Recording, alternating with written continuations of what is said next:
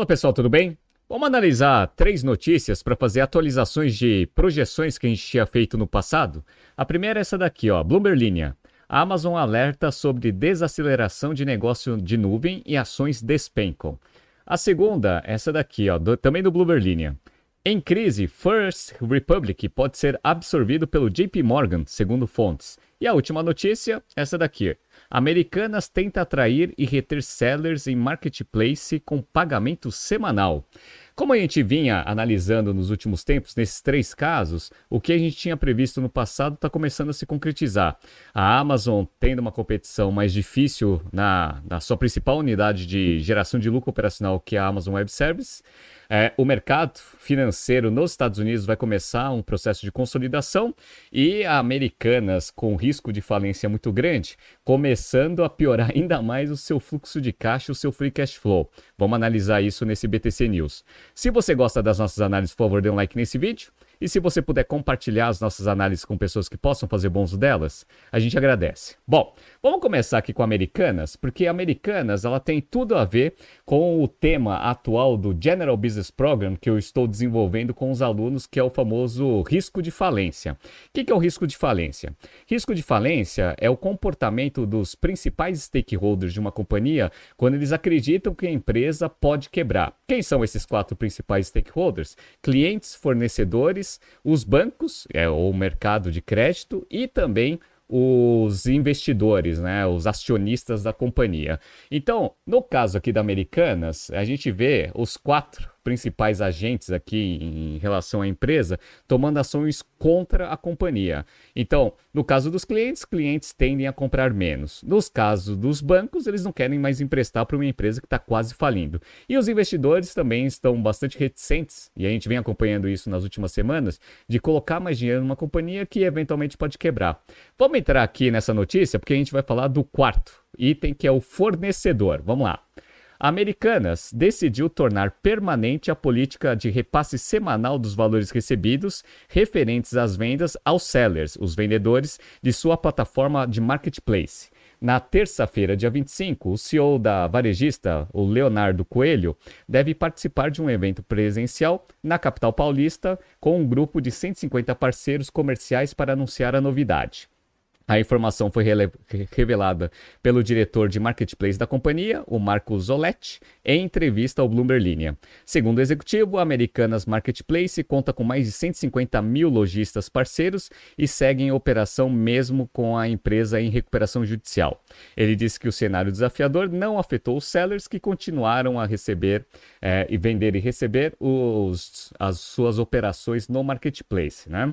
No dia 1 de março, a varejista divulgou que os vendedores da plataforma de marketplace continuavam recebendo regularmente os repasses dos valores recebidos pela companhia dentro dos prazos de pagamentos de acordo com os termos e condições gerais do marketplace. Uma parte deles já recebe os repasses de suas vendas em uma frequência semanal. Abre aspas aqui para o diretor. Foi um projeto piloto que agora vamos tornar permanente. O objetivo é ficar mais próximos dos sellers que se assustaram com os eventos do fato relevante do dia 11 de janeiro, diz Isolete, que foi quando a Americanas divulgou aquele rombo né, de quase 200 bilhões de reais no seu balanço em dívidas. Né? O executivo não quis dimensionar a redução do tráfego do marketplace depois de mais de três meses em crise. No começo de fevereiro, a equipe de analistas do Itaú BBA estimou uma queda de 57% no tráfego do site da Americanas somente em janeiro, uma espécie de proxy para estimativas de venda. O diretor do marketplace da companhia não confirmou esse dado. A varejista não tem data para divulgar os resultados financeiros do quarto trimestre e ainda não fechou um acordo com os bancos credores, então está bem nesse processo de renegociação de prazo e de valores que ele vai pagar se eles aprovarem a recuperação judicial. Então, olha que interessante essa notícia. Ela mostra dois stakeholders tomando ações contra a companhia. O primeiro é o cliente. Então, a gente viu aqui que o tráfego caiu bastante no site e que, por consequência, deve ter diminuído bastante a receita. Então, os clientes tendem a diminuir a receita da companhia, achando que a empresa vai quebrar, obviamente, porque você tem medo de não receber é, nada que você fez como transação de compra no site da Americanas. Perfeito. Né? E o principal aqui é o fornecedor. Por quê? Porque o fornecedor ele também tem medo de fazer uma operação de venda pelo marketplace e não receber o repasse. A princípio, pelo que está escrito na notícia, a Americanas está mantendo o que está é, estipulado ali tem, dentro dos contratos ali com os sellers. No entanto, para você incentivar os sellers a continuar oferecendo, você vai fazer pagamentos semanais. E o que, que isso acarreta aqui no fluxo de caixa? Se você tinha um prazo para pagar, por exemplo, de 60 dias, 30, 60 ou 90 dias, agora você vai fazer a venda e aí vai fazer o repasse semanal. Ou seja, você tem os dias de fornecedores reduzidos, o que vai aumentar o capital de giro da companhia, que por consequência vai diminuir o free cash flow da companhia. Então, esse é um dos efeitos mais danosos que existem quando uma empresa ela está com esse risco de falência muito alto, a diminuição do seu free cash flow e que por consequência vai acelerar o processo é, de quebra da companhia. Como ela já está em recuperação judicial, ela já está em negociação com os credores, então provavelmente a quebra em si ela vai ainda ser postergada e provavelmente nem vai acontecer. Mas a gente percebe esse efeito acontecendo acontecendo fortemente aqui é, entre os, os stakeholders operacionais, que são os clientes e os fornecedores. E só para a gente relembrar um pouco da, da, das, do comportamento das ações aqui da Americanas, um pouquinho antes aqui do anúncio né, da, da descoberta da, de uma fraude contábil ou de uma falha na contabilidade da companhia, as ações estavam sendo tradeadas a 12 reais, e atualmente estão em R$ 1,04. Então aqui né, essa primeira projeção que a gente tinha feito, mesmo a empresa é, em recuperação judicial, ainda ela vai sofrer com seus principais stakeholders até conseguir restituir a confiança dos clientes e, as e a confiança dos fornecedores. Com os fornecedores, estão tentando fazer prazos melhores para eles, o que vai jogar contra o seu free cash flow. Então, essa é a primeira notícia. A gente já tinha projetado que isso ia acontecer, aconteceu numa intensidade muito forte e ainda não foi resolvido. Vamos ver o que a Americanas vai fazer nos próximos dias, né? Bom, a segunda notícia é do First Republic. Só relembrando o que a gente viu, quando a gente analisou a venda do Credit Suisse para o UBS, eu tinha minimamente mencionado que isso provavelmente ia também acontecer lá no mercado norte-americano. Por quê? Porque quando você tem uma crise de confiança no setor financeiro, os bancos menores eles tendem a ter um nível de resgate muito alto, o que eventualmente vai fazer as empresas diminuírem bastante o seu patrimônio. E aí uma empresa sem patrimônio, um banco sem patrimônio, ele fica sem liquidez para conseguir rodar suas operações e, por consequência, ele quebra. Foi o que aconteceu com o Silicon Valley Bank e também com o Signature Bank. E aí, o que, que eu falei? Falei assim: olha, tem muito banco lá nos Estados Unidos, então essa corrida bancária provavelmente não acabou. Muita gente está resgatando dinheiro dos bancos médios para tentar concentrar esse dinheiro em bancos que têm mais solidez, ou seja, que têm ativos num patamar maior. Então, olha que legal, para quem está vendo aqui no YouTube, o First Republic ele é o 14 banco em termos de ativos sob gestão, 212 bilhões de dólares. Ele é um pouco maior né, do que o Silicon Valley Bank. Então, ele está aqui em 14 e ele está passando por muita dificuldade. Esse provavelmente vai ser o primeiro banco que é o órgão regulador lá dos Estados Unidos vai tentar vender para algum outro banco maior. Então, vamos entrar na notícia aqui para a gente já iniciar essa rodada de consolidação do mercado norte-americano. O First Republic vai ser o primeiro, né, como o próprio nome diz, a começar esse processo. Então, vamos lá. O FDIC, órgão federal americano, pediu a bancos como o JP Morgan Chase e o PNC Financial Services para enviar ofertas finais pelo First Republic Bank até domingo, dia 30, de acordo com pessoas com conhecimento do assunto. O agente regulador entrou em contato com os bancos na quinta-feira, dia 27, em busca de indicações de interesse, incluindo um preço proposto e um custo estimado para o fundo do seguro de depósitos da agência. Né? Então, o próprio órgão regulador está tentando fazer essa transação com algum banco maior. O processo de licitação, iniciado pelos reguladores após semanas de conversas infrutíferas entre bancos e seus consultores, pode abrir caminho para uma venda mais organizada do First Republic do que os leilões prolongados que se seguiram às quebras do Silicon Valley Bank e o Signature Bank no mês passado.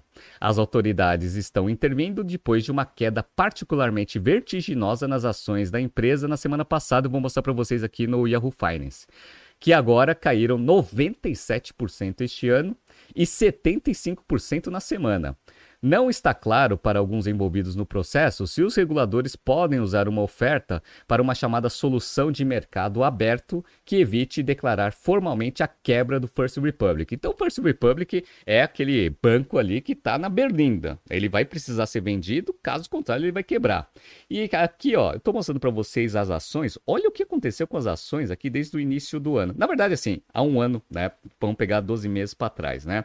Há 12 meses atrás, o auge de cotação do valor desse First Republic estava em 168 dólares e 90 centavos.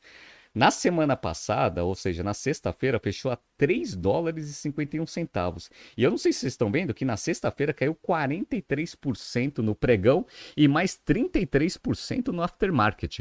Então esse banco quebrou. Ah, ele está quebrado e se o JP Morgan ou né, o PNC não comprarem, vai ser mais um banco declarando falência. Provavelmente isso não vai acontecer porque isso ia causar um caos aí no mercado financeiro lá nos Estados Unidos e no mundo inteiro. Então, provavelmente essa transação vai sair e outros bancos provavelmente estão na mesma situação. Tem o, o Charles Schwab, que é uma corretora que também tem uma operação bancária, que também já divulgou semana passada que ela teve um nível de resgate muito grande nesses últimos dias. Então, esse processo de consolidação no mercado norte-americano que a gente já tinha antecipado quando a gente estava analisando o caso do Credit Suisse, começou a acontecer agora no mercado norte-americano e o First Republic, como o próprio nome diz, vai ser só o primeiro dentro desse processo. Vamos acompanhando. Provavelmente vai ter mais transações aí nos próximos dias, né? Bom, e a última notícia para analisar também uma previsão que a gente tinha feito, e essa é mais de curto prazo. Na sexta-feira, eu fiz um BTC News 5x5. Quem não viu, dá uma olhada lá, que algumas notícias estavam analisando o resultado que a Amazon tinha divulgado para o mercado na quinta-feira, depois que o pregão tinha fechado, e eles tinham analisado que o resultado tinha sido positivo e que o Wall Street ia receber com bons olhos porque foi acima das expectativas de mercado.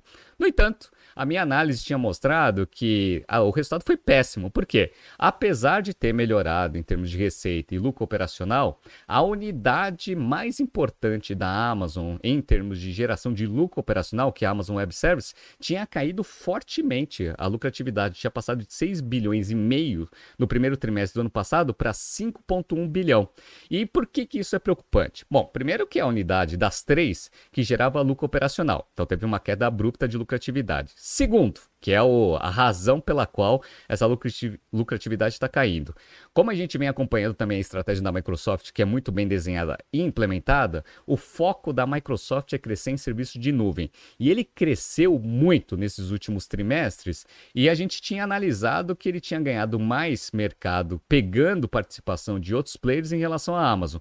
No entanto, agora a gente consegue ver que a Amazon, para conseguir defender a sua posição de mercado, ela teve que abrir mão de lucratividade. E isso daqui que era ah, o ponto negativo ali do resultado que eu achava que os analistas de Wall Street iam perceber e isso ia eventualmente ter um impacto negativo nas ações. Vamos ver o que aconteceu? Então vamos lá.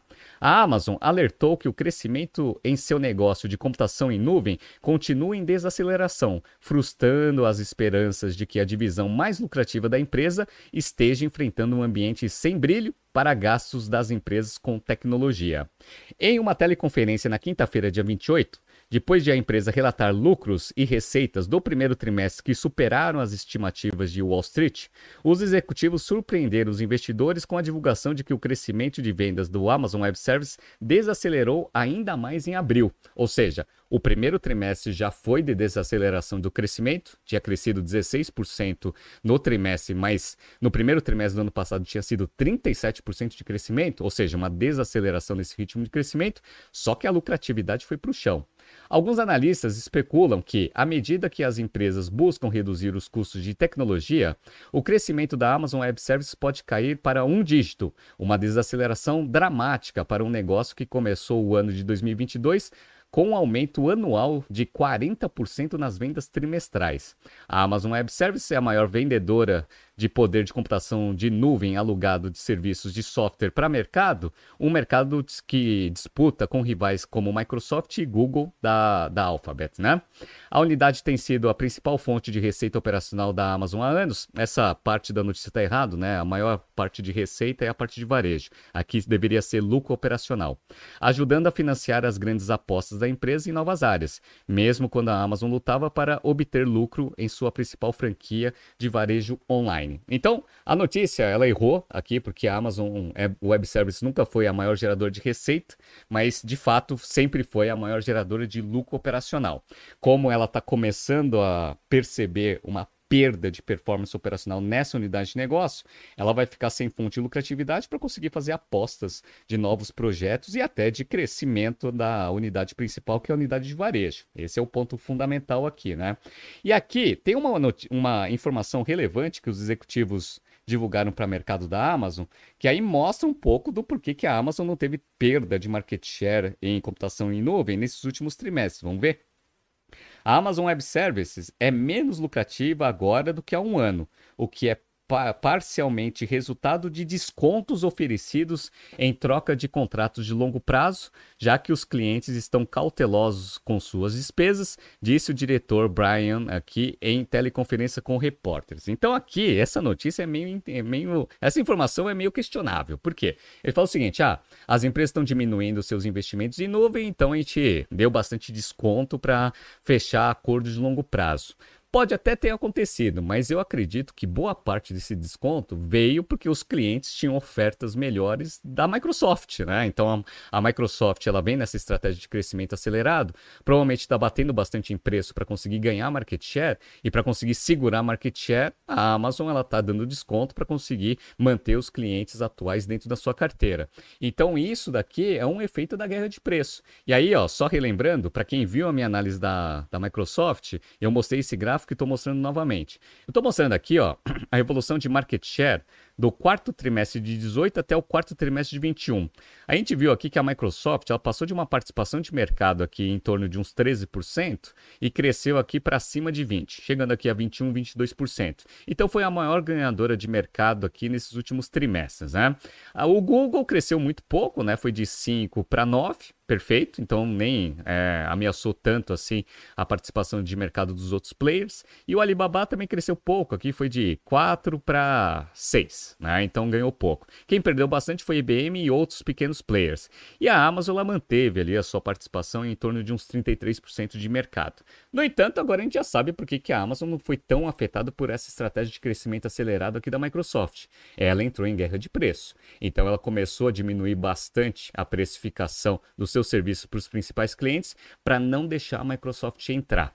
Então aqui a gente vê a principal razão da queda de rentabilidade dessa unidade de negócio e também a grande né, notícia que pode afetar o futuro da Amazon aqui nos próximos trimestres, que é a Microsoft continuando com essa estratégia de crescimento e a Amazon perdendo a sua maior geradora de lucro operacional para conseguir financiar sua operação de varejo e outras unidades de negócio que ela vem apostando. Então a notícia foi ruim, foi ruim. Então, diferentemente do que eu tinha né, visto que os analistas ali, ou pelo menos o pessoal da imprensa, tinha analisado, o resultado da Amazon, divulgado na semana passada, foi péssimo. Tanto é que na sexta-feira a ação caiu quase 4%. E no aftermarket caiu mais 0,5%. Qual que é a tendência agora para essa semana? Se a Amazon não definir um plano melhor ali para tentar defender participação de mercado aqui na unidade de nuvem, a Microsoft vai continuar ganhando participação, o que vai deixar a situação da Amazon bem delicada para um futuro próximo. Então vamos ver o que vai acontecer. Então a gente já tinha previsto que provavelmente os analistas iam ver esse ponto negativo dos resultados da Amazon, eles viram. E isso daqui está começando a é, repercutir negativamente no valor das ações. Vamos ver o que vai acontecer. Vamos continuar analisando aqui as previsões que a gente fez lá no passado. Caso elas forem se concretizando, a gente vai trazendo aqui com um pouco de teoria que a gente apresenta dentro do BTC News, perfeito? Tá surgindo aqui alguns BTCs News passados para vocês se atualizarem. Não se esqueça de inscrever no nosso canal e na nossa newsletter. Grande abraço e até amanhã.